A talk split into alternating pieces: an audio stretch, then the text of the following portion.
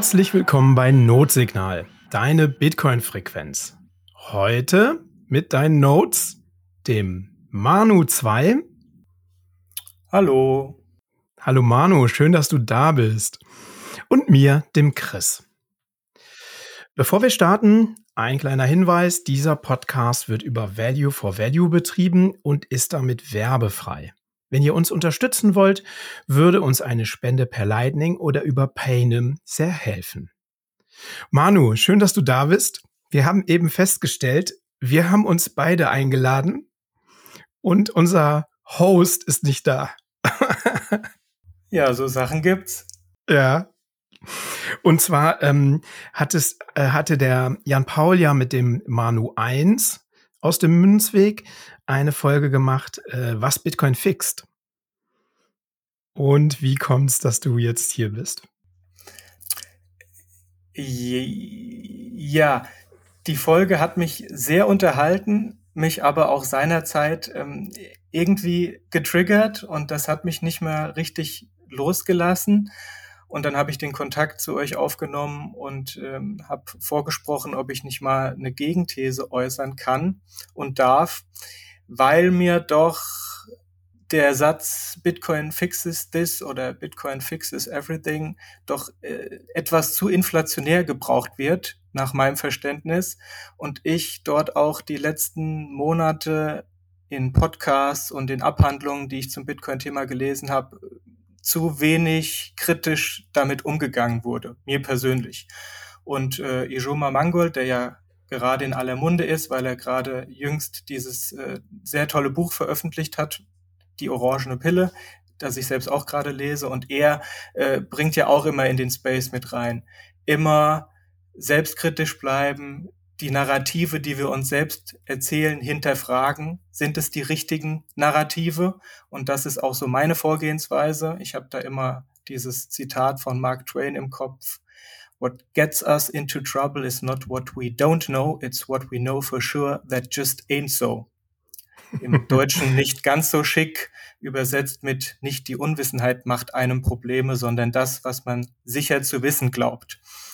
Und ja, diese Gefahr begleitet uns, Bitcoiner, die wir ja viele Probleme sehen im Fiat und richtig benennen, aber uns natürlich immer gegenwärtig sein muss, äh, dass wir auch selbst Fehlannahmen treffen können. Mhm. Ja, wunderbar. Also ganz, ganz herzlichen Dank, dass du äh, da auf uns zugekommen bist. Wir freuen uns sehr. Äh, wir freuen uns über jede Anfrage über deine ganz besonders, weil du warst ja auch schon mal bei uns und hast in der ähm, Fiat-Reihe von Jan Paul mitgewirkt und deine Expertise eingebracht.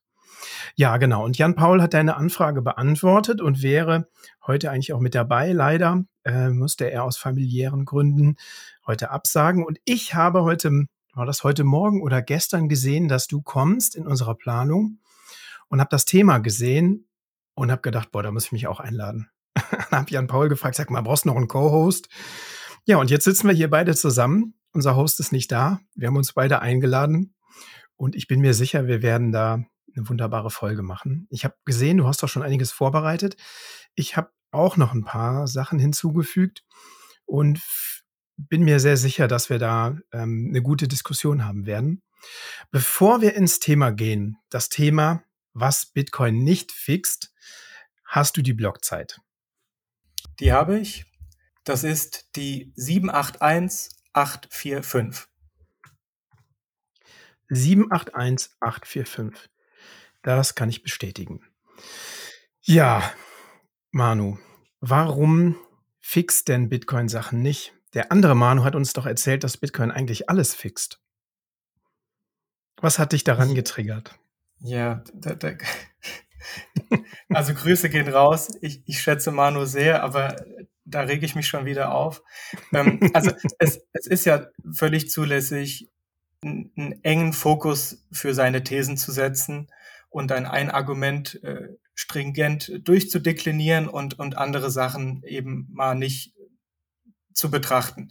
Aber es war mir doch sehr einseitig, wie er seine These vorgebracht hat, die ja auf den Kern reduziert, äh, lautete, Bitcoin führt dazu, dass du dich mit dir selbst beschäftigst und den Weg zu dir selbst findest und, und äh, dann in, in dir ruhst und völlig äh, selbstsouverän bist.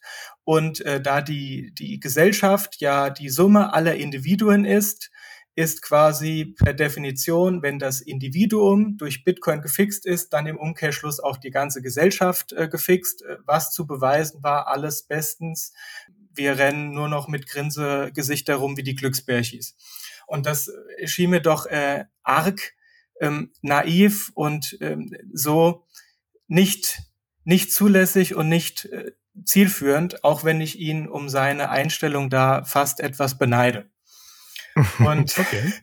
das liegt sicherlich auch daran, dass äh, wir natürlich, äh, und da schließe ich jetzt mich mit ein und andere Bitcoiner ist immer schwer zu verallgemeinern, aber wir sind ja doch so überzeugt von der Sache, die wir da gefunden haben und die wir da gemeinsam voranbringen, dass wir natürlich, ob wir das wollen oder nicht, schon alle mehr oder weniger stark emotional verhaftet sind in, in puncto Bitcoin.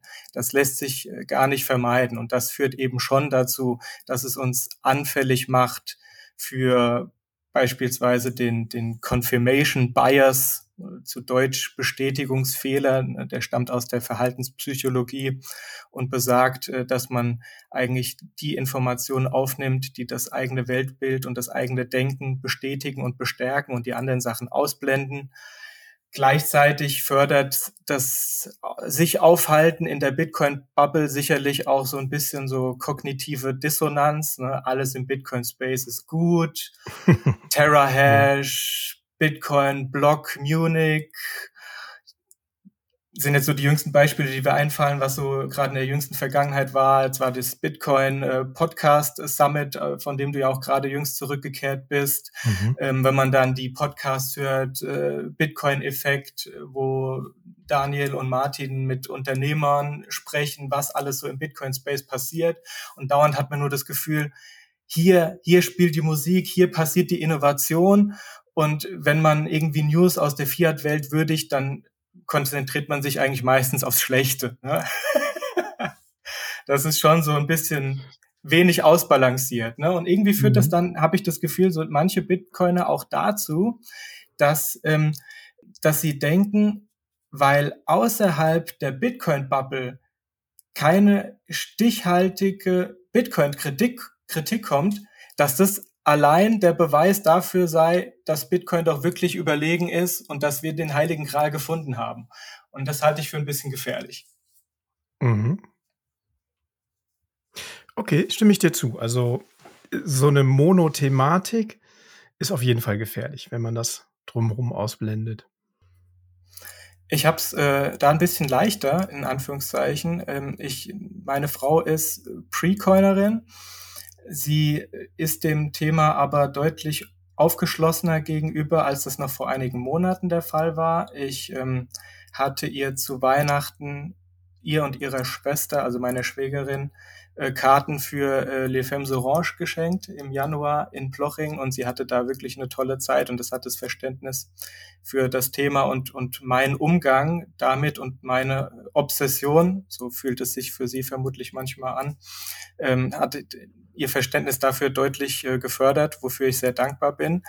Und ähm, Leute, die so mit Bitcoin eine Berührung haben, ähm, aber selbst noch nicht vollends überzeugt sind, die stellen gute Fragen und mhm. die erden ein. Und ähm, insofern ist sie da ein regelmäßiger, wertvoller äh, äh, Sparring-Partner für mich, wo ich auch so wirklich die Überzeugungskraft äh, von gängigen Bitcoin-Narrativen und ähm, Argumenten äh, regelmäßig testen kann.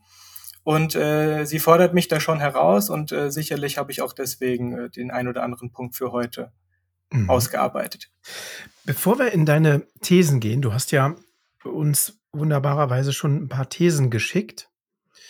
Würde ich dich gerne fragen, was ist es denn bei dir, wenn du sagst, du hast eine Obsession für Bitcoin, die das auslöst? Oder was löst diese Obsession aus? aus? Gute Frage. Bin ich nicht vorbereitet. ja, es, ich, ich, ich, ich kann es dir nicht mit, mit einem Satz äh, benennen. Es ist auch bei mir wie bei vielen anderen äh, in, in Wellen. Ich, ich kann auch mal Tage haben, äh, da geht der Bitcoin nicht an mich, wenn ich einfach am Vortag irgendwie drei Podcasts gehört habe und es war dann einer zu viel.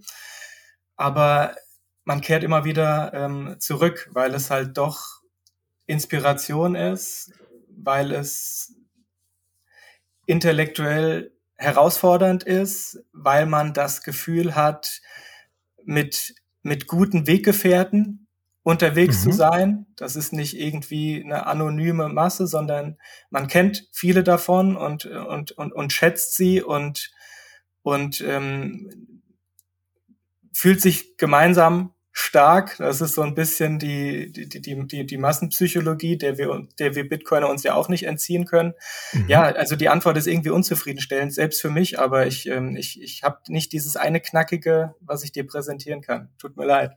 Nein, alles gut. Es ist auch, ist auch glaube ich, schwer zu greifen, warum das so ist. Es ist einfach so. Und ich glaube, jeder Bitcoiner, der uns zuhört, der versteht es intuitiv, auch wenn ich es nicht gut in Worte fassen kann.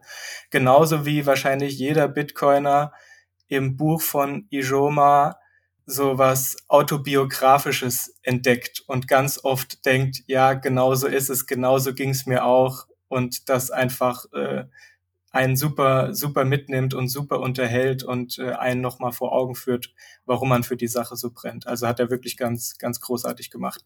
Und an dieser Stelle auch nochmal großes Glück, großen Glückwunsch an Notsignal für eure letzte Podcast-Folge mit Ijoma, die ich sehr genossen habe.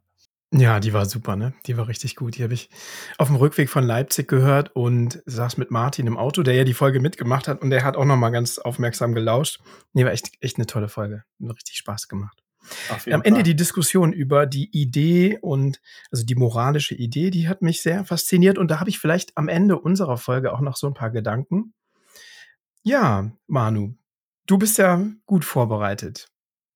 Was fixt, was fixt denn Bitcoin alles nicht? Also, was Bitcoin fixt, da unterhalten wir uns regelmäßig drüber. Da gehe ich auch voll mit. Deswegen bin ich ja auch Teil der Community und bringe mich ein. Bitcoin wird vieles fixen, aber halt doch nicht alles. Und ähm, ich möchte heute, Stichwort Schuster bleibt bei deinen Leisten, also ich äußere mich zu, zu, zu Themen aus Ökonomie und Geldpolitik, da wo ich persönlich eine Expertise habe, weil ähm, im Bereich Kryptographie oder Spieltheorie oder auch äh, Gesellschaftsphänomene da bin ich nicht so sattelfest, dass ich die bestehenden Narrative, die man sich so erzählt und die auch mich erreichen und äh, die auch ich teile, die kann ich nicht in Frage stellen, sondern die, die erzähle ich weiter, die Narrative. Aber da, wo ich mich auskenne, kenne, möchte ich ein paar Narrative näher beleuchten. Und zwar möchte ich gerne anfangen mit dem Deflationsmythos, der auch für mich damals ein großes Einfallstor war. Ich habe mich da lange, lange gewehrt und habe gesagt, mit Deflation kann ein Wirtschaftssystem nicht funktionieren. Es, es haut nicht hin. Das war das, ähm, wo ich mich am, am längsten gewehrt habe, das einzusehen, dass es doch gehen kann. Aber ich war nie vollends überzeugt. Deswegen habe ich mir das jetzt rausgepickt. Mhm. Ähm, Nochmal zum Auffrischen.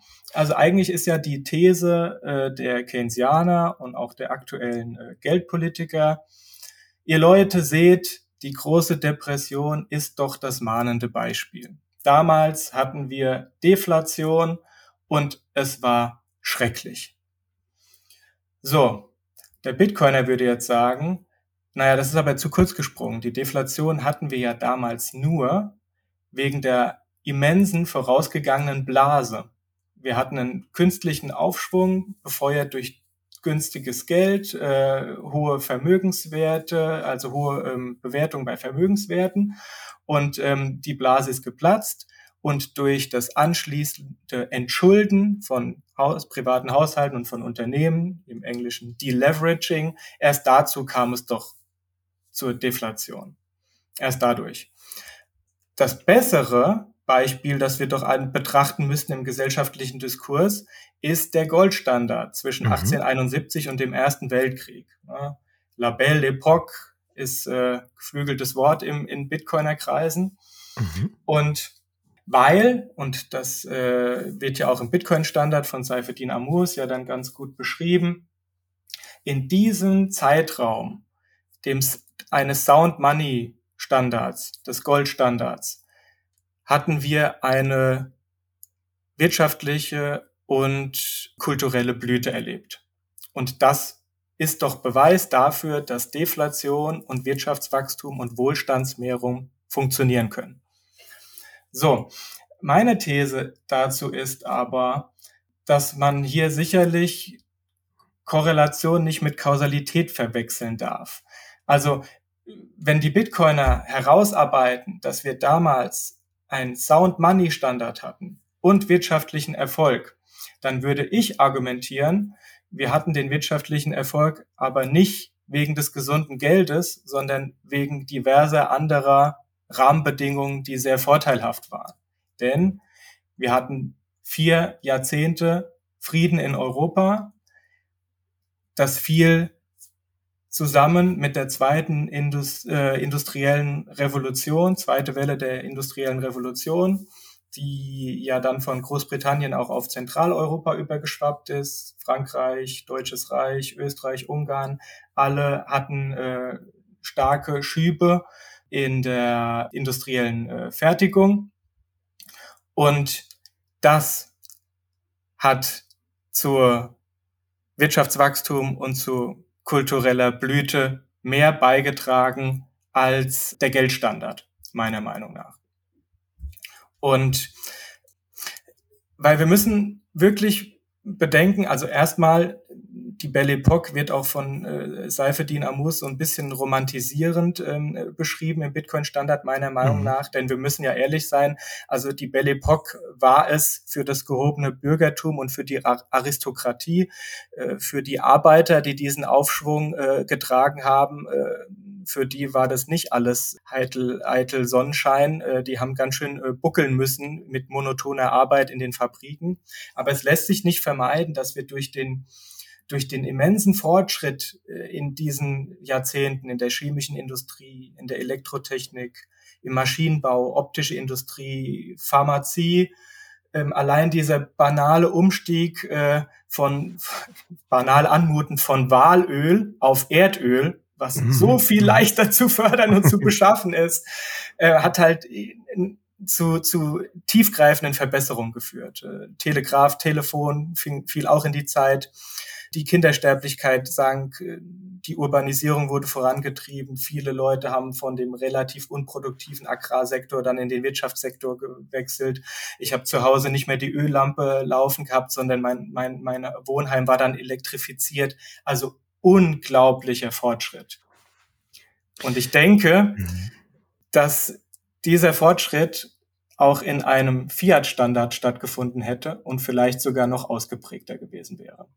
Denn, ich lasse dich gleich zu Wort kommen, es ist anerkannt, dass es auch in diesem Zeitraum Probleme gab, nämlich in den Jahren, in denen die Preisdeflation besonders ausgeprägt war.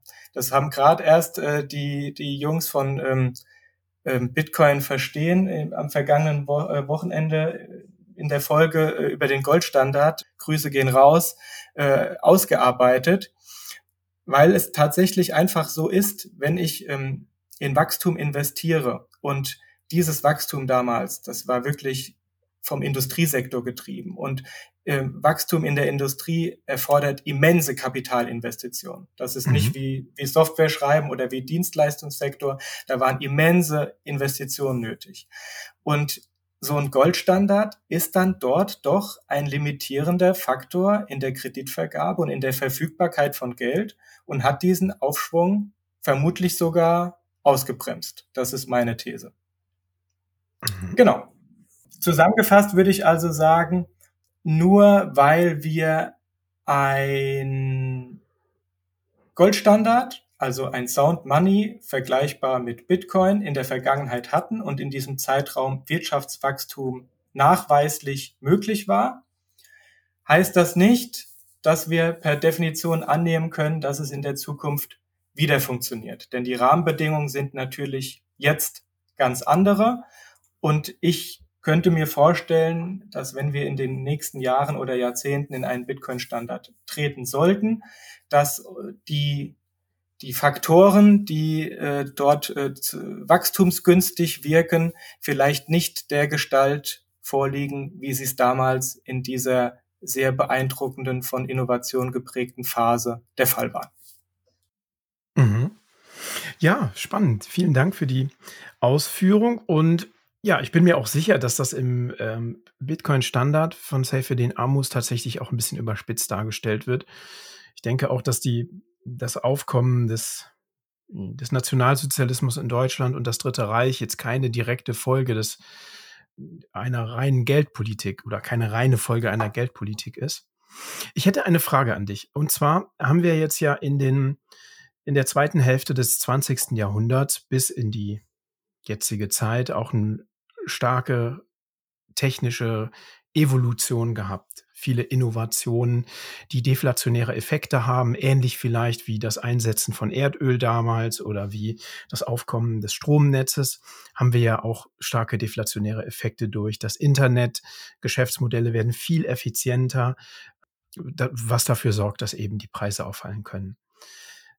Jetzt haben wir allerdings keinen Goldstandard und sind in eine große Finanzkrise geraten, die ja maßgeblich durch Überschuldung zustande gekommen ist. Spricht das nicht gegen deine, gegen deine Antithese? Hm, ich kann dir jetzt nicht ganz folgen. Du hast ja gesagt, dass diese Belle Epoque vielleicht noch innovativer und die Entwicklungen vielleicht noch schneller vorangegangen, also innovativer gewesen wäre und die Entwicklungen schneller vorangegangen wären, wenn eine Kreditvergabe, wenn mehr Kreditvergabe möglich gewesen wäre. Ein mhm. ähnliches, wie soll man sagen, technologische Fortschritte gab es ja auch in der zweiten Hälfte des 20. Jahrhunderts. Da gab es ja die Möglichkeiten der Kreditvergabe. Da wissen wir als Bitcoiner ja oder unsere Ausgangsthese ist, das hat nicht so gut geklappt. Also Stichwort große Finanzkrise. Ist das nicht ein Gegenargument gegen das, was du jetzt gesagt hast?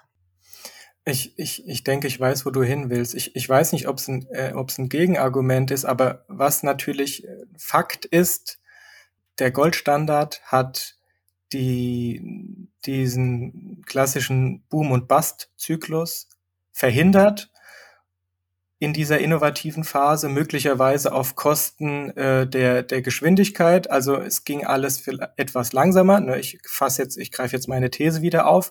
Mhm. Dafür hatten wir aber auch nicht innerhalb dieser vier Jahrzehnte äh, äh, zwei Blasen und zwei Busts und äh, mussten uns dann wieder hocharbeiten. Mhm. Ähm, das ist sicherlich etwas, was ich, äh, was ich nicht ausschließen kann, was damals auch hätte passieren können und was wahrscheinlich passiert wäre, weil unser äh, oder weil ein, ein Fiat-Standard es ihm innewohnt, dass Übertreibungen nach oben und unten passieren. Insofern hast du das schon richtig benannt, dass wir im, im Fiat-Standard dann der zweiten Hälfte des, des äh, 21. Jahrhunderts, 20. Jahrhundert wollte ich sagen, und äh, dann äh, bis, bis kurz vor die Finanzkrise, dass wir dort eben den Malus der, der, der, der Übertreibung hatten. Ja. Mhm. Ja, also ich glaube, wir sind uns wahrscheinlich beide einig und da stimme ich dir auch vollkommen zu, dass die äh, das reine Reduzieren dieser Belle Epoque auf den Goldstandard wahrscheinlich zu kurz gegriffen ist. Dass das eine Verkürzung ist. Dass es, wie du das dargestellt hast, ganz, ganz viele Strömungen gab in dieser Zeit, die mh, hm, diese Belle Epoque möglich gemacht haben und Fortschritt möglich gemacht haben. Und wie du richtig sagst, auf dem Rücken von der Arbeiterschaft. Ja, ganz richtig. Und äh, wie gesagt, es geht mir, also mein, mein Anspruch äh, war es jetzt nicht, äh, irgendein, die, die Säulen des Bitcoins ins Wanken zu bringen. Ähm, dafür, dafür bin ich nicht smart genug und dafür haben äh, viele schon äh, Jahre vorher Zeit äh, reingesteckt und hätten das bislang schon aufgedeckt. Ähm, mein Ziel ist tatsächlich mehr so einige Narrative, an denen ich mich immer wieder reibe, etwas näher zu beleuchten, weil mhm. sie mir doch oft etwas unterkomplex präsentiert werden. du, möchtest, du möchtest den orangenen Schleier lüften. Genau. ja, ja, sehr gut. Gerne. Lass uns weitermachen. Finde ich gut, finde ich spannend. Ja, mein, mein, äh, mein Argument, ähm, dass wir nicht uns so sicher sein können, dass ähm, ein disinflationäres Geld auch in zukünftigen Phasen oder äh, Zykliken ähm, äh, funktionieren wird.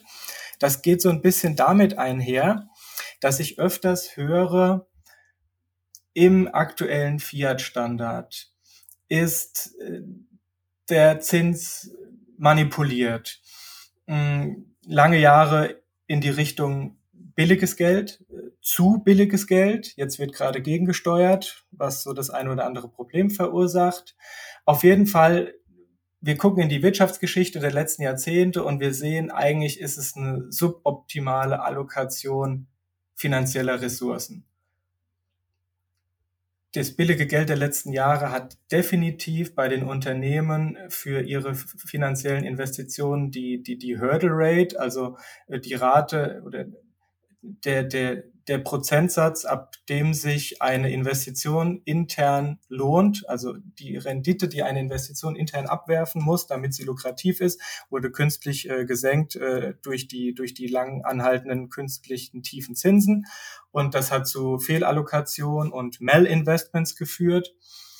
Und da im Bitcoin-Standard dann das Stupid Easy Money eigentlich verschwinden wird, so erwarten wir es, werden zukünftig nur noch lohnende Projekte gefördert und wir werden einen Produktivitätsschub erleben. Das habe ich im Gespräch mit einigen öfters mal zu hören bekommen.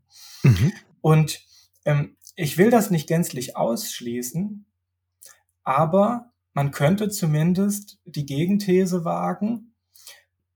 Okay, dann sehen wir uns doch mal an, was die Produktivität steigert. Und Produktivität wird entweder durch Effizienzdruck gesteigert, Unternehmen müssen Kosten senken, um im Wettbewerb bestehen zu können, oder durch neue Innovationen, also neue Produkte und Services, die von den Konsumenten nachgefragt werden. So. In Innovationen muss aber investiert werden. Und wie wir wissen, nicht wenig Geld. Forschung in Pharmazie ist sehr, sehr teuer, aber auch die großen Internetkonzerne, Microsoft, Amazon, Alphabet, die stecken unglaubliche Gelder in, in Forschung und Entwicklung jedes Jahr. Aber der Unternehmer, der investiert ja nur, wenn er auch die Erwartungshaltung von zukünftig höheren Einnahmen hat. Und hier sehe ich jetzt so ein bisschen den Konflikt mit, mit den Thesen von uns Bitcoinern, wie wir uns eigentlich das, den Konsum der Zukunft im Fiat-Standard vorstellen. Wir antizipieren nämlich alle ein niedrigeres, allgemeineres Konsumniveau, einen bewussteren Konsum, nicht so diese Wegwerfgesellschaft. Du meinst Bitcoin-Standard, ne? Was habe ich gesagt? Fiat-Standard? Oh, dann dann tut's mir leid, ja. Nee, alles gut. Also dann, ich glaube, du meinst Bitcoin-Standard. Ja, ja, im Bitcoin-Standard antizipieren wir das, ne? Was uns ja auch antreibt, weil wir ja das auch anstreben, dass diese ganzen Wegwerfprodukte und dieses Fast Fashion und so, äh, dass das so ein bisschen mhm. zurückgedrängt mhm. wird. Aber, wie gesagt, der Unternehmer muss investieren. Und ich könnte mir vorstellen, dass im Bitcoin-Standard die Investitionsbereitschaft von Unternehmen durchaus sinken könnte. Was so diesem Produktivitätsschub so ein bisschen entgegensteht. Mhm. Ja, das kann ich mir auch durchaus vorstellen. Es wird dann eher wieder so Value Investing. Dieses Growth Investing mhm. mit viel billigem Geld so wie es gerade, das schrumpft ja auch gerade so ein bisschen ein. Das das Ja. wird dann sicherlich schwieriger und es wird eher so ein richtiges Value Investing, wo man die wirklichen Werte von Firmen herausarbeitet und sagt: „Okay, da möchte ich investieren.“ Ich würde gerne mal versuchen, das Big Picture zu umreißen und, äh, du korrigierst mich, ob du auf der gleichen Grundlage argumentierst. Also, ich würde das so verstehen, dass Bitcoin sich ja im Moment in der Monetisierung befindet. Das heißt, das Bitcoin-Netzwerk lädt sich mit Kaufkraft auf, mit Michael Saylor würde sagen, ökonomischer Energie. Äh, sagen wir mal einfacher mit Kaufkraft. Und das wird wahrscheinlich noch eine Weile so gehen. Der Bitcoin-Preis in Fiat wird höher werden. Es wird mehr Kaufkraft in Bitcoin fließen, so unsere Hypothese und das, was wir in den letzten 14 Jahren beobachten konnten. Und dann wird es irgendwann einen Punkt geben, wo das gesättigt sein wird. Dann wird im Grunde haben wir dann den Bitcoin-Standard, wo so viel Kaufkraft in Bitcoin geflossen ist, dass es entweder Asset-Klassen oder alle Asset-Klassen ersetzt und somit das Geld ist. Das ist so die Hypothese der Bitcoiner zur Hyper-Bitcoinization. Und in diesem Moment wird ja der Bitcoin-Preis selber eigentlich nicht mehr so dramatisch ansteigen, sondern das wird so ein Plateau erreichen und dann, dann haben wir einfach eine Deflation. Die Deflation dadurch, dass Leute vielleicht ihre Schlüssel verlieren, dass äh, Bitcoin verschwinden und aber eigentlich haben wir die Deflation damit nicht mehr, dass, dass das Bitcoin immer härter und immer äh, mehr Wert in sich aufsaugt. Sondern irgendwann wird es den allen Werten in der Wirtschaft gegenüberstehen. Ähm, ich, ist das das, das, also argumentieren wir auf dem gleichen Narrativ? Ja, durchaus. Okay.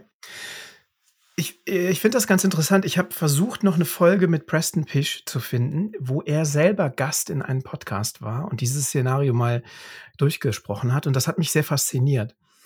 Er sagte, an diesem Punkt wird es irgendwann eine Deflation geben, wenn wir diese Steady State erreicht haben von, sagen wir mal, 10 Prozent, hat er damals genannt als Beispiel. Und dieser Deflation stehen dann Investitionsmöglichkeiten gegenüber. Das heißt, du kannst entweder dein Geld behalten und es wird wertvoller, oder du investierst es in Unternehmen, die mehr wert werden als diese Deflation des Geldes. Das heißt also, äh, ja, Businessmodelle, die mehr abwerfen als diese 10% Deflation. Und da sagte er, das wäre der Punkt, wo die ganzen Coins dann von den Hodlern oder von den Value-Investoren, so wie er sich auch selber bezeichnet, dann wieder in Umlauf kommen und in Produktivität investiert werden. Ist das so nachvollziehbar? Ist das ein Narrativ, das die Grundlage für die, die, diese These sein könnte? Na, in, in so oder so ähnlicher Form habe ich das schon öfters gehört. Ähm, ich bin da selbst skeptisch, was, äh, also die Höhe, die er hier veranschlagt, finde ich relativ utopisch, 10% Deflation. Ich rechne persönlich, wobei ich jetzt auch Hobby-Volkswirt bin, also ich bin mhm bin kein Ökonom, was ja eigentlich positiv ist, weil ähm, was, äh, Titel sind intrinsisch wertlos. Also von, von dem, was ich mir so als Hobbyökonom angeeignet habe, würde ich mir eher so mit äh, zwei, drei, vier Prozent Deflation rechnen. Zehn mhm. Prozent finde ich sehr, sehr sportlich. Bei zehn Prozent müsste natürlich das Chance-Risiko-Verhältnis für diese Investition, die sich, die, die sich dann ergibt und die sich dann ähm, zeigt, die müsste natürlich schon sehr, sehr lukrativ sein. Mhm. Ansonsten würde man ja einfach nur hoddeln und die zehn Prozent Kaufkraftgewinn äh, einstreichen nach seiner These. Da ich mit äh, einer niedrigeren Deflation rechne, wäre es vielleicht nicht ganz so schlimm und, äh, und es müsste nicht, müsste nicht so lukrativ sein, damit man seine Bitcoin locker macht. Aber ja, klar, mhm. also das, ähm, das ist ja das, was, äh, wovon wir ausgehen müssen. Weil ansonsten mhm. sind wir ja in in, in, in, einer, in einer statischen äh, Welt. Und wenn, wenn das Geld nicht fließt, äh, dann haben wir nichts davon, dass wir das beste Geld der Welt haben. Mhm. Okay, das muss investiert werden. Ja. Und da sagst du eben, dass diese Investitionsmöglichkeiten gar nicht mehr so vielfältig sein werden, wie sie in einem Fiat-Standard sind, wo du mit Kredit investieren kannst und in Anführungsstrichen billigem Geld, sondern dass wir da eine, gar keinen Produktionsschub erleben werden, so wie wir den jetzt haben. Habe ich das richtig verstanden? Ähm, das wollte ich so tatsächlich nicht sagen. Mhm. Ich, äh, also der Mensch ist eine Innovationsmaschine. Deswegen wird es immer Fortschritt geben und es wird immer Genies mit Ideen auf der Suche nach Geld und Ressourcen, um diese Ideen zu verwirklichen, geben. Aktuell war es wahrscheinlich all die Jahre nicht förderlich, äh, die mit zu günstigem Geld zu unterstützen, weil dann nicht nur die besten Ideen verwirklicht wurden, sondern auch die 10., 20., 30. und 40. beste, die man sich vielleicht hätte schenken können. Und klar, in dem Moment, in dem die äh, Versorgung äh, neuer Projekte äh, mit finanziellen Ressourcen deutlich enger und straffer wird, wie wir das in einem Bitcoin-Standard erwarten, mit deutlich äh, tougheren äh, Zinskonditionen, mhm. dann trennt sich auf Seiten der Investition und der Ideen, die realisiert werden, eben die Spreu vom Weizen und das ist ja durchaus begrüßenswert. Das sehe ich schon auch so und ich sehe das auch grundsätzlich positiv. Ich könnte mir aber vorstellen, dass die Hürden vielleicht ein bisschen zu hoch werden und dass wir weniger realisieren an, an Projekten und an Investitionen, als es vielleicht wünschenswert wäre. Mhm. Okay. Ich kann da nicht wirklich gegen argumentieren, weil äh, wir diesen Zustand ja extrapolieren. Also wir wissen, Natürlich, wir kennen ja. ihn ja nicht. Ne? Also wir können vielleicht mutmaßen, dass das in der Belle Epoque so war, aber ähm, wie das in, auf unserem Technologiestandard sein wird, das ist schwer zu extrapolieren. Das sind ja Mutmaßungen. Von daher, ich würde das einfach mal so stehen lassen als eine Kritik gegenüber diesem Produktivitätsschub-Narrativ. Und wenn du magst, dann mach doch mal weiter. Ja, dann äh, komme ich zu meinem nächsten und auch letzten Narrativ. Und das ist vielleicht auch so das Größte, weil äh, Hand aufs Herz, sind wir mal ehrlich, also unter Weltrettung und unter Weltverbesserung machen wir, wir Bitcoiners ja eigentlich nicht. Aber ich möchte dieses äh, gerechtere Weltnarrativ mal etwas auf Validität abklopfen. Was ist die These der, der Bitcoiner? Bitcoin sorgt für finanzielle Inklusion, Stichwort Banking the Unbanked, wohingegen unser Fiat-Standard exklusiv und diskriminierend ist.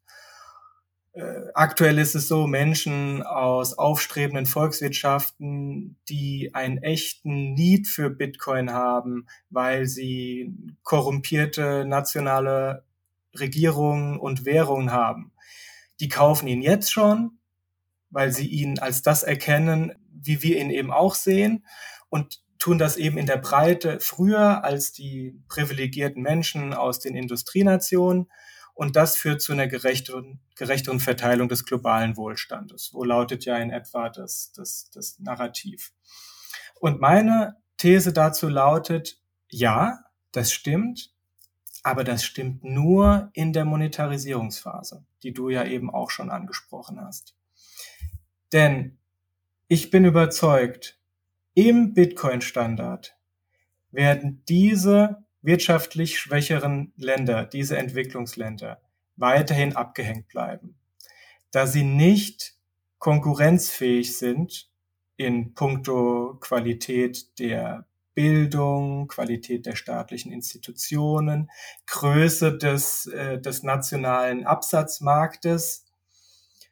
Die werden nicht mit den jetzigen Industrieländern, die voll im Kapitalismus sind, mithalten können. Weil der Kapitalismus als, als Prozess eben mit enormer technischer Dynamik versehen ist. Und wir in den, in den fortschrittlichen Ländern so einen technologischen Standard haben, in, in, in, in, wie, die, wie die Firmen agieren in den Produkten und in den Dienstleistungen, die wir, die wir bereitstellen, dass, das, ähm, dass der Abstand zu den nicht technisierten Ländern immer größer wird und, und, und nicht mehr aufholbar ist. Und äh, da, das ist unabhängig davon, ob wir einen Fiat-Standard haben mit, mit schwankenden Wechselkursen oder ob wir einen Sound Money-Standard haben mit Bitcoin als Weltwährung. Davon bin ich tatsächlich überzeugt. Ich kann es gerne noch ein bisschen weiter ausrollen oder du mhm, ja, gerne. jetzt schon rein, wie du möchtest. Nee, nee, also gerne. Also man sieht das wirklich, ähm, schön am, am, am Beispiel der, der Landwirtschaft, was da, welche Welten zwischen, zwischen entwickelten Volkswirtschaften und Entwicklungsländern klaffen. Das ist unglaublich. Also der landwirtschaftliche Ertrag pro Hektar Agrarland ist zum Beispiel in den USA und in Europa ein Vielfaches von dem in Afrika. Irgendwie das vier- oder fünffache. Das sind enorme Unterschiede in, in der Höhe des Outputs. Und ein Entwicklungsland, was es geschafft hat, aufzuschließen, ähm, den Kapitalismus für sich zu nutzen und auch zu Wohlstand zu kommen, ist ja China. Aber das Modell China können andere, ganz, ganz, ganz, ganz, ganz viele andere Länder eben nicht einfach mal so klonen. Weil China hat bedeutet in der Aufbauphase Abschottung gegen Technologie und Geld von außen. Das kann ich machen, weil ich einen großen nationalen Markt habe, den ich entwickeln kann und wo ich genug Absatzmöglichkeiten für meine Produkte und Dienstleistungen habe. China hat Kapitalverkehrskontrollen eingeführt. Die haben kein Geld aus dem Land rausgelassen, sondern haben dies, die, die, ihre Bevölkerung dazu gezwungen, ihre Ersparnisse im Inland zu investieren. Es ist ja nicht von ungefähr, dass der äh, chinesische Immobiliensektor so blasenmäßig groß geworden ist, weil irgendwo mussten die Chinesen ja ihr Geld reinstecken. Sie konnten es ja nicht einfach so außer Landes bringen, außer die besonders privilegierten, ähm, also die oberen ein Prozent, die dann ihre Wege haben, um, um alle Regeln zu umgehen.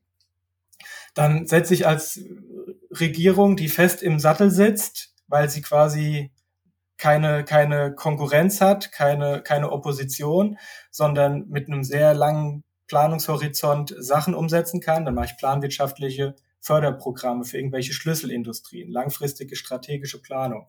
Und so baue ich mir peu à peu ein national kapitalistisches System aus, auf. Aber für ganz viele andere Länder in Afrika, in Südostasien, da funktioniert es eben nicht so. Die sind noch Entwicklungsstatus, Entwicklungslandstatus. Der Abstand gegenüber den westlichen Industrieländern ist riesig, aber sie schaffen es nicht, diese Lücke zu schließen, weil sie das Modell China nicht einfach so anwenden können. Mhm. Mhm. Genau.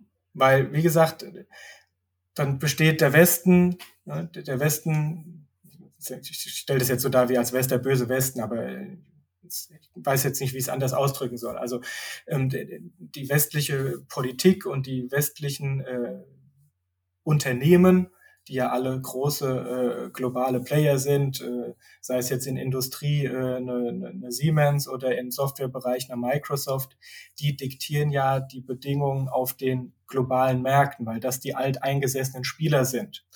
Und aufstrebende Länder, die kommen dann daher, die bräuchten eigentlich irgendwie Protektionismus, um sich national was aufzubauen und gegen diesen übermächtigen äh, Global Player zu schützen. Aber gleichzeitig wird gesagt, wir machen überhaupt nur Geschäfte mit euch auf Freihandelsbasis. Und schon haben wir die Situation, dass das neu sich im Wachstum befindliche Unternehmen in Eritrea natürlich überhaupt nicht konkurrieren kann mit den Platzhirschen. Mhm. Und es spielt keine Rolle, in welchem Geldstandard sich das abspielt.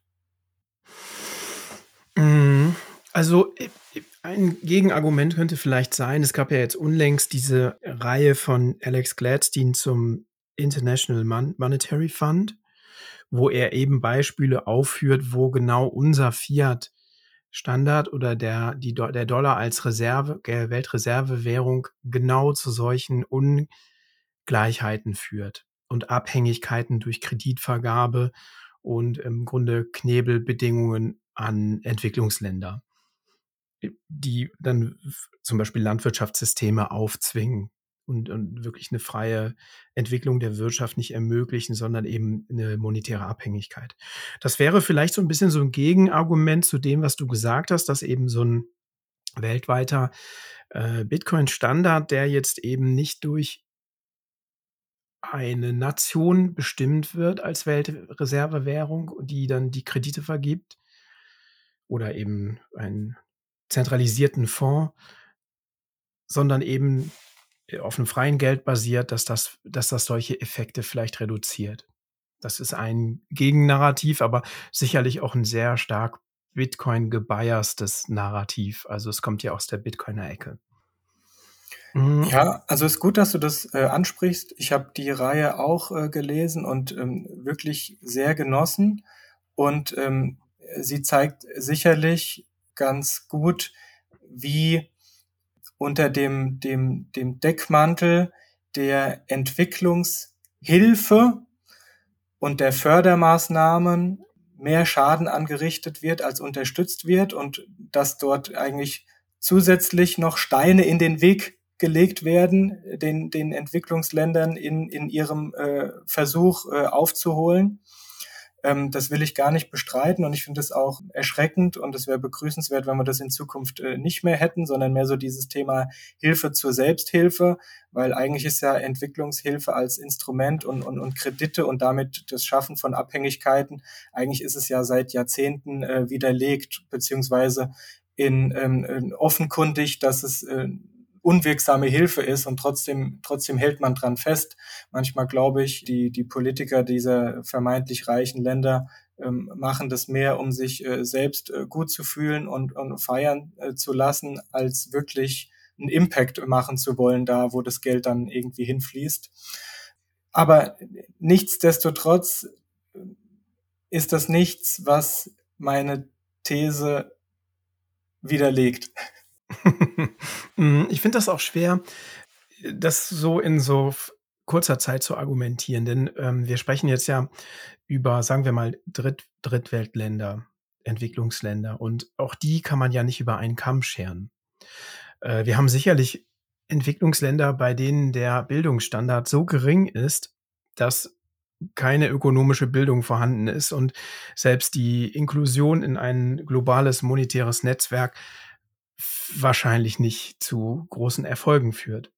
Auf der anderen Seite haben wir ja Schwellenländer, aus denen ganz exzellente, exzellent gebildete Wissenschaftler und Entrepreneure und ja, Manager kommen. Also wenn du jetzt mal schaust im Silicon Valley, wie viel äh, CEOs mittlerweile Inder sind, das ist äh, erstaunlich, dass, dass da offensichtlich ein ganz großes Potenzial zum Beispiel in Indien ist, was die ja, was was Technologiefortschritt angeht. Ich glaube, Ähnliches im Iran und, ähm, das ist einfach gebremst durch Kapitalverkehrskontrollen. Und ich glaube schon, dass dass das vielleicht an der einen oder anderen Stelle tatsächlich einen entfesselnden Asp Effekt haben kann. Während es in in anderen Ebenen, äh, anderen, äh, Regionen der Welt überhaupt keinen Effekt haben wird, weil eben das ökonomische Verständnis vielleicht gar nicht da ist und die Bildung auf so einem schlechten Niveau ist, dass da einfach so viel aufzuholen ist. Da, da, da gebe ich dir recht, ja. Dass es an, an der einen oder anderen Stelle die Befreiung einer Last bedeuten kann und dort wirklich einen Schub auslöst. Aber in der Breite äh, sehe ich dieses, dieses schnelle Aufholen in, in puncto Wohlstand, äh, sehe ich da nicht. Ich will jetzt auch mhm. äh, die, die Entwicklung der letzten Jahrzehnte die ja durchaus äh, erfreulich waren, die will ich jetzt gar nicht in Abrede stellen. Also wenn man sich die statistischen Zahlen anguckt, dann sieht man ja rund um die Welt, auch in den ärmsten Ländern, sinkt die Kindersterblichkeit mhm. und äh, wächst das Bildungsniveau auch Mädchen können jetzt zur Schule gehen. Die Anzahl der geleisteten Schuljahre steigt seit Jahrzehnten äh, kontinuierlich.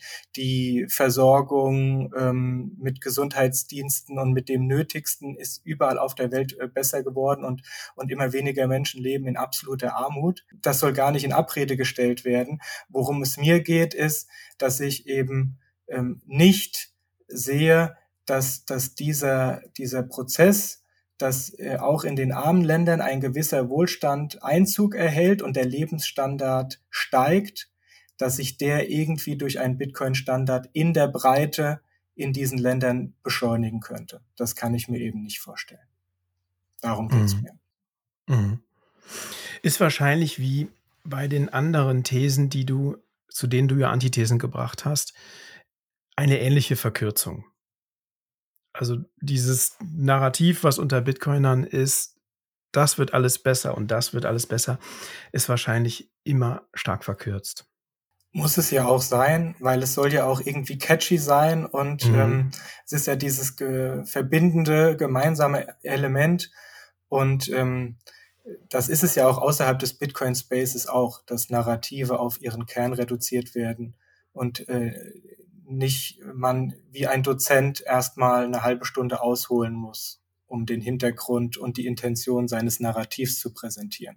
Das ist ja auch nicht Mhm. zielführend. Aber das Schöne an den Podcasts ist ja, da hat man die, Büh die Bühne, ähm, auch mal ein bisschen tiefer zu blicken. Mhm.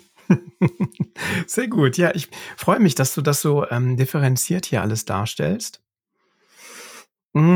Möchtest du da noch was ergänzen? Sonst hätte ich nämlich eine Antithese. Sehr gerne. Leg los. Okay. Ja, also ich habe mir deine Thesen oder deine Antithesen durchgelesen und ähm, habe auch so ein bisschen die Folge mit dem Manu noch im Ohr und auch die Folge mit dem Ijoma und Jan Paul. Und da bin ich so ein bisschen zu einer, ja, wie soll man sagen, Antithese gekommen oder habe gesagt, ich glaube, wir, dass wir das Pferd zuerst von hinten aufzäumen und dass wir im Moment ganz viel über Second-Order-Effects sprechen. Also was fixt Bitcoin? Bitcoin fixt Ungerechtigkeit. Bitcoin fixt, macht einen Produktivitätsschub. Du hast deine Antithesen dazu gebracht. Und ich glaube, am Ende sind das alles Second- oder Third-Order-Effects. Und wir schauen uns noch nicht so richtig an, was ist eigentlich First Principles? Also was ist eigentlich der, die, die absolute Grundlage? Und ich glaube, dass da Bitcoin tatsächlich etwas fixt. Und das macht das bereits jetzt. In dem Moment, wo wir sprechen, fixt ist was gefixt. Und das ist was ganz Entscheidendes. Ich versuche das mal herzuleiten. Ich habe heute Morgen, als ich aufgewacht bin, heute am 21. März, ein Tweet von Lynn Alden gesehen. Und der Tweet bestand aus so mehreren Threads, also es war ein Thread aus mehreren Tweets, so rum ist richtig. Und im dritten sagt sie, schnelles Gelddrucken ist im Grunde ein Vertragsbruch für bestehende Sparer. Ebenso ist die schnelle Geldvernichtung im Grunde ein Vertragsbruch für bestehende Schuldner. Die aktuelle Fed verwendet die monetäre Basis wie ein Jojo, auf und ab, sehr aktiv und generell in Eile. Und das fand ich total interessant, weil ich mich in letzter Zeit so ein bisschen mit Nick Sabo beschäftigt habe. Und ähm, Nick Sabo ist ja auch ein heißer Kandidat für, Santo äh, für Satoshi. Und Nick Sabo hat sich in den 90ern, der hat, der ist so ein bisschen Polymath und mit einem viel bewanderter, wie sagt man das, All, Allgelehrter, ne? Was ist Polymath in Deutsch? Und ähm, der hat sich, er hat unter anderem Jura studiert und Computer Science. Und ich finde interessant, dass Lane Alden dieses Contract, dass es ein Bruch eines Vertrages ist, äh, erwähnt. Und da fiel mir das wieder ein mit, ähm, mit Nick Sabo. Also Lynn Alden spricht von einem Vertragsbruch. Für diese Diskussion würde ich dieses Wort gerne durch das Wort Regeln ersetzen. Und da fiel mir ein Artikel von Haso ein, den Jan Paul auch in dem, der Diskussion mit Ijoma zitiert hat. Und zwar bietet Bitcoin Regeln, die nicht gebrochen werden können.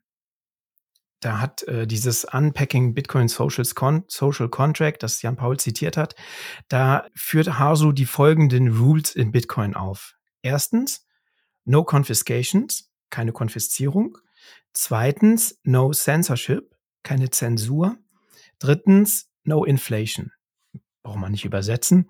Und viertens, jeder kann die Regeln eins bis drei jederzeit verifizieren.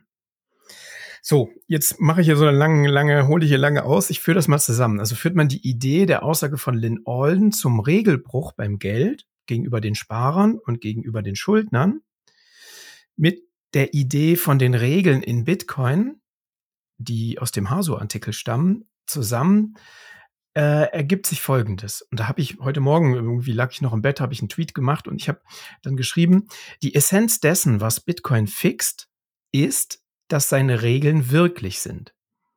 Und das Wort wirklich hat mir Jan Paul am Wochenende nochmal erklärt in Leipzig. Die sind nämlich wirksam, die sind Wirklichkeit. Also, dass die Regeln von Bitcoin wirklich im Sinne von wirksam sind und nicht gebrochen werden können. Man muss darauf nicht vertrauen, sondern kann dies jederzeit verifizieren. das hat Bitcoin in sich gefixt. Und ich glaube, das ist das, jetzt komme ich eigentlich zu meinem Punkt, ich glaube, das ist das Fundament für all die Dinge, die Bitcoin fixen wird. Die kommenden Dinge, also Banking the Unbanked, ehrliche Politik und ehrliche Wirtschaft etc., all die Dinge, die wir Bitcoiner immer anführen, sind eigentlich aus meiner Sicht Second-Order-Effects der Tatsache, dass Bitcoin unabänderbare Regeln hat. Und unabänderbare Regeln sind die Grundlage dafür, dass Dinge geändert werden können. Das Geld kann nicht einfach mehr geändert werden. Es kann die FED nicht einfach mehr sagen, ich erhöhe die Zinsen oder ich reduziere die Zinsen. Es geht nicht. Die Geldmenge ist, die ist nicht fix, aber die ist die protokollarisch festgelegt.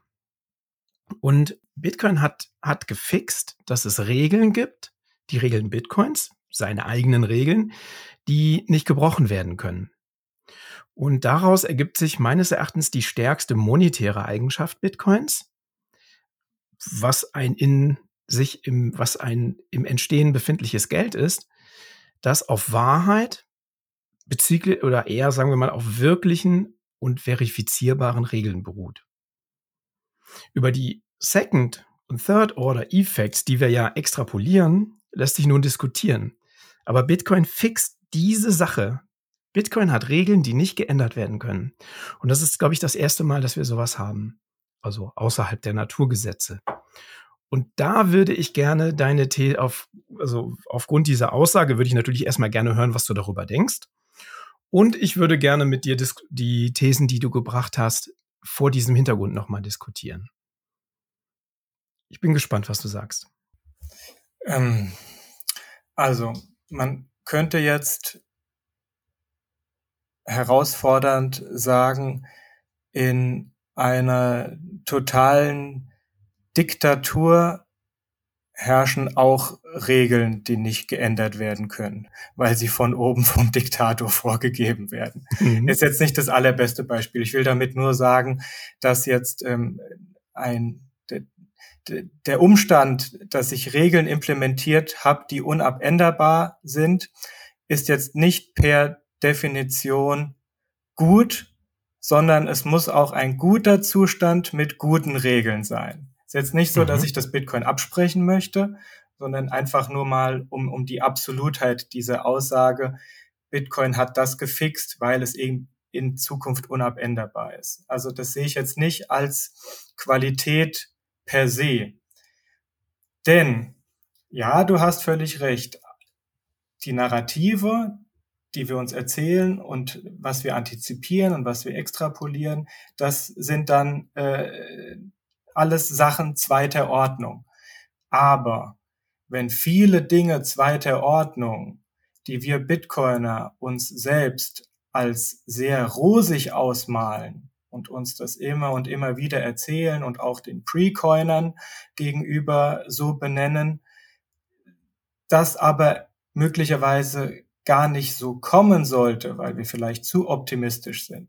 Ich habe drei Narrative rausgepickt, äh, die ich etwas in Anführungszeichen relativiert habe, die ich etwas etwas weniger optimistisch dargestellt habe. Wenn sich das bei zu vielen Effekten zweiter Ordnung zeigen sollte, das Narrativ hält nicht stand, das Narrativ hält nicht stand. Hier sehe ich was im Bitcoin-Standard, was mir eigentlich schlechter gefällt als im Fiat-Standard. Wenn es so wäre, müsste man sich von der ganzen Idee abwenden. Was ja ganz einfach ist. Also du hast ja am Anfang angeführt, dass in Diktaturen die Regeln auch sehr starr sind. Äh, Bitcoin ist ja keine Diktatur. Das ist ja eine Entscheidung. Du kannst ja sagen, ich folge diesen Regeln und äh, schließe mich dem Konsens an oder ich lasse das. Muss ja keiner. Also es zwingt einen ja keiner. Es kann natürlich zu, zu vielleicht zu einem gesellschaftlichen Zwang irgendwann kommen, wenn diese, wenn, wenn Bitcoin äh, Global Reserve Currency wird, dann hat es natürlich einen gewissen monetären und sozialen Zwang, aber erstmal ist es ja keine Diktatur. Man könnte ja immer noch sagen, okay, dann lassen wir das halt. Forken wir das und machen ein Geld, das mehr Inflation hat. Ich, äh, ich, ich will dir ja gar nicht widersprechen, Chris. Ich wollte das nur so ein bisschen mhm. provokativ äh, ummünzen, um, um, um zu zeigen, dass, dass man das auch anders darstellen kann als nur positiv aus sich heraus unabänderbar. Äh, Habe ich jetzt schlecht formuliert. Ich äh, weiß nicht, wie ich es wie ich's, wie ich's packender hätte machen sollen. Mhm. Ähm, vielleicht ein konkretes Beispiel. Also ich, ich glaube, wir werden ja auch die Wahrheit nicht herausfiltern können, weil es eben die Zukunft ist und die Zukunft ist unbekannt. Oder die Zukunft ist offen, was ja auch gut ist. Deshalb glaube ich, werden wir keine, keine eindeutige Lösung finden, aber wir können uns dem ja annähern. Äh, was wir ja am Wochenende gesehen haben, dass bei der Credit Suisse Investoren eigentlich durch einen Regelbruch oder eine Regeländerung übers Wochenende von der einen Nacht auf den nächsten Tag enteignet wurden. Ich sage das mal so plakativ. Ich glaube, es entspricht tatsächlich der, den Fakten. Und dass die, die Geldpolitik in der Schweiz auf einmal von einem Tag auf den anderen geändert wurde. Die Regeln wurden einfach geändert, ohne dass das Individuum da irgendein Mitstimmungsrecht gehabt hätte. Das ist ja was, was bei Bitcoin jetzt in Kraft ist. Also die Regeln, während wir hier sitzen, werden die durchgesetzt oder ausgeführt. Das geht nicht mit Bitcoin. Ist das nicht was, was Bitcoin schon fixt? Ja, das ist was, was Bitcoin fixt. Und ähm, ich, wie gesagt, ich, ich, es, es, es äh, ist ja gar nicht mein Bedürfnis, gegen zu argumentieren. Äh, für mich persönlich sind auch diese zunehmenden äh, Regelbrüche, die auch in, in, in ihrer in ihrer Ausprägung oder in ihrer Kritikalität irgendwie immer immer schlimmer und immer stärker werden. Für mich ist das auch schwer zu ertragen und ich, ich, ich, ich finde das ganz, ganz schrecklich, weil es ja auch etwas ist, worauf unsere kapitalistische Ordnung und auch äh, unser, unser liberales Wirtschaftssystem äh, drauf fußt und was ja auch uns Individuen die Eigentumsrechte verschafft und sie durchsetzbar macht, wenn Regeln verlässlich gelten und nicht Gesetze geändert werden können oder die Tatsache, meinen Rechtsanspruch durchzusetzen, dann irgendwie beschnitten wird. Insofern sind es ganz fundamentale und schlechte Entwicklungen und da kann und will ich überhaupt nicht gegen argumentieren. Mhm. Meine Frage ist jetzt, wenn es einen Konsens gibt, ein Netzwerk, das ein Regelwerk hat, das keiner ändern kann, aus dem ein Geld entsteht, Bitcoin, ist das nicht vielleicht doch eine Grundlage für positive Entwicklungen, die wir Bitcoiner dann vielleicht oftmals zu stark verkürzt darstellen? Aber hat es nicht trotzdem einen positiven Outlook? Jetzt mal als Gegen, Gegenthese gegen deine Antithesen. Ähm, ja, ja, durchaus. Ich habe ja auch, also ich weiß nicht, wie viele Narrative im Bitcoin-Space über alle Disziplinen, die Bitcoin ja tangiert, hinweg äh, bestehen und erzählt werden. Es sind Dutzende, wahrscheinlich sind es mhm. Hunderte. Ich habe ja. mir jetzt in, in meinem Fachgebiet drei rausgepickt, die ich so ein bisschen in Frage stelle. Das bedeutet jetzt nicht im Umkehrschluss, dass ich alles in Frage stelle und alle Narrative als überzogen und als zu positiv ansehe. So ist es ja gar nicht. Aber es schadet nicht, den Blick ein bisschen zu schärfen, denn diese Narrative werden ja eben auch von den Außenstehenden, den Precoinern, die wir ja versuchen noch auf unsere Seite zu ziehen und denen wir ja noch versuchen, die frohe äh, Botschaft näher zu bringen. Von denen werden die ja auch kritisch beäugt und hinterfragt. Mm, ja. Und mir ging es eben in der Vergangenheit auch im ganz nahen Bekanntenkreis, eben auch in der Familie mit meiner Frau, gelegentlich schon so, dass ich sagen musste, ja, da hast du recht, dieses Narrativ der Bitcoiner ist vielleicht ein bisschen zu optimistisch. Mhm. Genau. Das ist alles. Mhm. Ja, ich stimme dir zu. Also absolut. Diese ähm, verkürzte Darstellung von Narrativen, die eigentlich ja vollkommen unexploriert sind, weil sie in der Zukunft liegen ähm, und die äh, das Selbstbewusstsein darüber, dass das ja auf jeden Fall so sein wird, ist sicherlich kritisch zu hinterfragen. Und das ist auch gut, dass wir das tun hier zusammen. Manu, jetzt raucht mir auch wieder der Kopf, so wie dem Jan Paul und dem Ijoma in der letzten Folge. Vielleicht dir auch. Sollen wir die Diskussion damit beenden oder hast du noch was, was du gerne hinzufügen würdest? Ich bin eigentlich durch soweit. Mhm. Danke. Okay. Dann haben wir noch eine ganze Menge an Boosts, die wir aus der letzten Folge bekommen haben. Sollen wir uns abwechseln beim Vorlesen? Magst du mitmachen? Ja, ich äh, fange einfach mal an. Ihr könnt uns ja Boosts, also eine Nachricht, äh, mit einer Nachricht, also könnt uns Boosts in Form von Satz zusammen mit einer Nachricht schicken. Äh, wir lesen eigentlich die drei Boosts mit den meisten Satz hier vor. Allerdings haben wir aus der letzten Folge so viele Boosts bekommen, dass wir das jetzt dass wir mehr als drei haben. Ich fange einfach mal an. Wir haben 10.000 Satz vom Bodo bekommen zu der Folge 110. Was ist Bitcoin mit Ijoma Mangold? Danke für das tolle Gespräch und beruhigend, dass euch auch der Kopf raucht. genau. Der raucht mir Rauch gerade. Genau. Manu, magst du die zweite vorlesen? Ja, sehr gerne. Die zielt ab auf die gleiche Folge die mir eben auch sehr gut gefallen hat. Deswegen kann ich es verstehen, wenn da ordentliche Satz rüber gestreamt wurden. Und zwar sind das diesmal 21.021 Satz von PlapTap mit dem Kommentar, wow, sehr gute Folge. Es sollte mehr vom Typ Ijoma im Bitcoin Space geben. Grüße von PlapTap. Ja, der nächste Boost stammt, stammt von unserem lieben Blaubär. 21.000 Satz Folge 110. Was ist Bitcoin mit Ijoma Mangold? Das war für mich das bislang beste Gespräch, das ihr mit einem Gast geführt habt. Wow, Blaubeer, vielen Dank. Ja, es war wirklich ein ganz tolles Gespräch. Und nochmal gleiche Folge, 21.000 Satz von Mr. Willy. Ich sehe Ijoma, ich booste.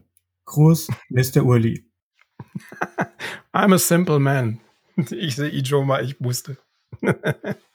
Dann haben wir nochmal 21.000 Satz von Just Independent bekommen zur, oh, zu einer anderen Folge, zu Mastering the Lightning Network, die erste Buchclub-Folge, Folge 109.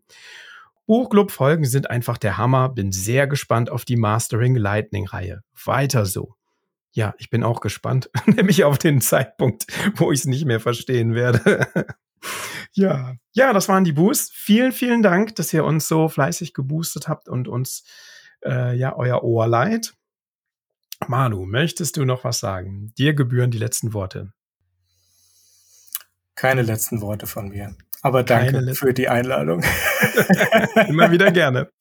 Also folgt und bewertet uns, kommt in unseren Telegram-Kanal, nutzt Podcasting 2.0 Apps, um uns Sets zu streamen und um uns einen Boost zu schicken. Schaffen wir das zusammen, die Verabschiedung? Klar. Ich, ich zähle hier im Bild, ne? Warte mal, ich zähle runter. Focus, Focus on, on, the signal, signal not, on, not the, on noise. the noise. Danke, dass du da warst, Manu. Tolle Folge. Vielen Dank. Ciao. Tschüss.